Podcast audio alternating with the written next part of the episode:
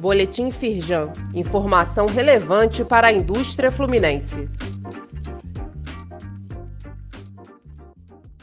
Edição de sexta-feira, 7 de outubro.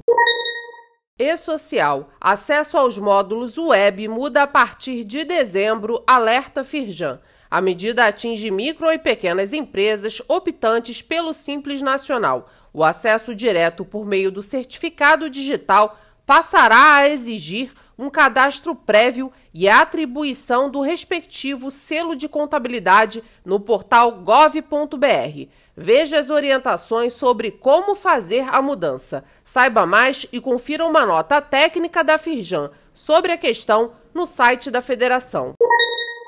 Participe do seminário promovido pelo Sinditec com o tema O Futuro e o Presente do Trabalho. O evento gratuito na próxima terça-feira, 11 de outubro, às 9h30, será realizado na sede da Firjan e também vai contar com transmissão online. O objetivo é discutir o atual status do mercado de trabalho frente aos desafios tecnológicos versus a dificuldade de conseguir profissionais adequados, assim como a apresentação de propostas a curto e médio prazo. Confira a programação completa e se inscreva através do link disponível neste boletim.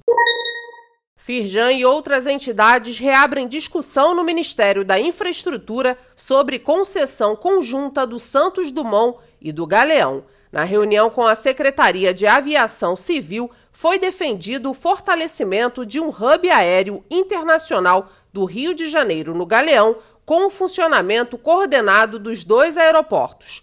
Mauro Viegas Filho, presidente do Conselho de Infraestrutura da Firjan, participou do encontro. Leia mais no site da Firjan.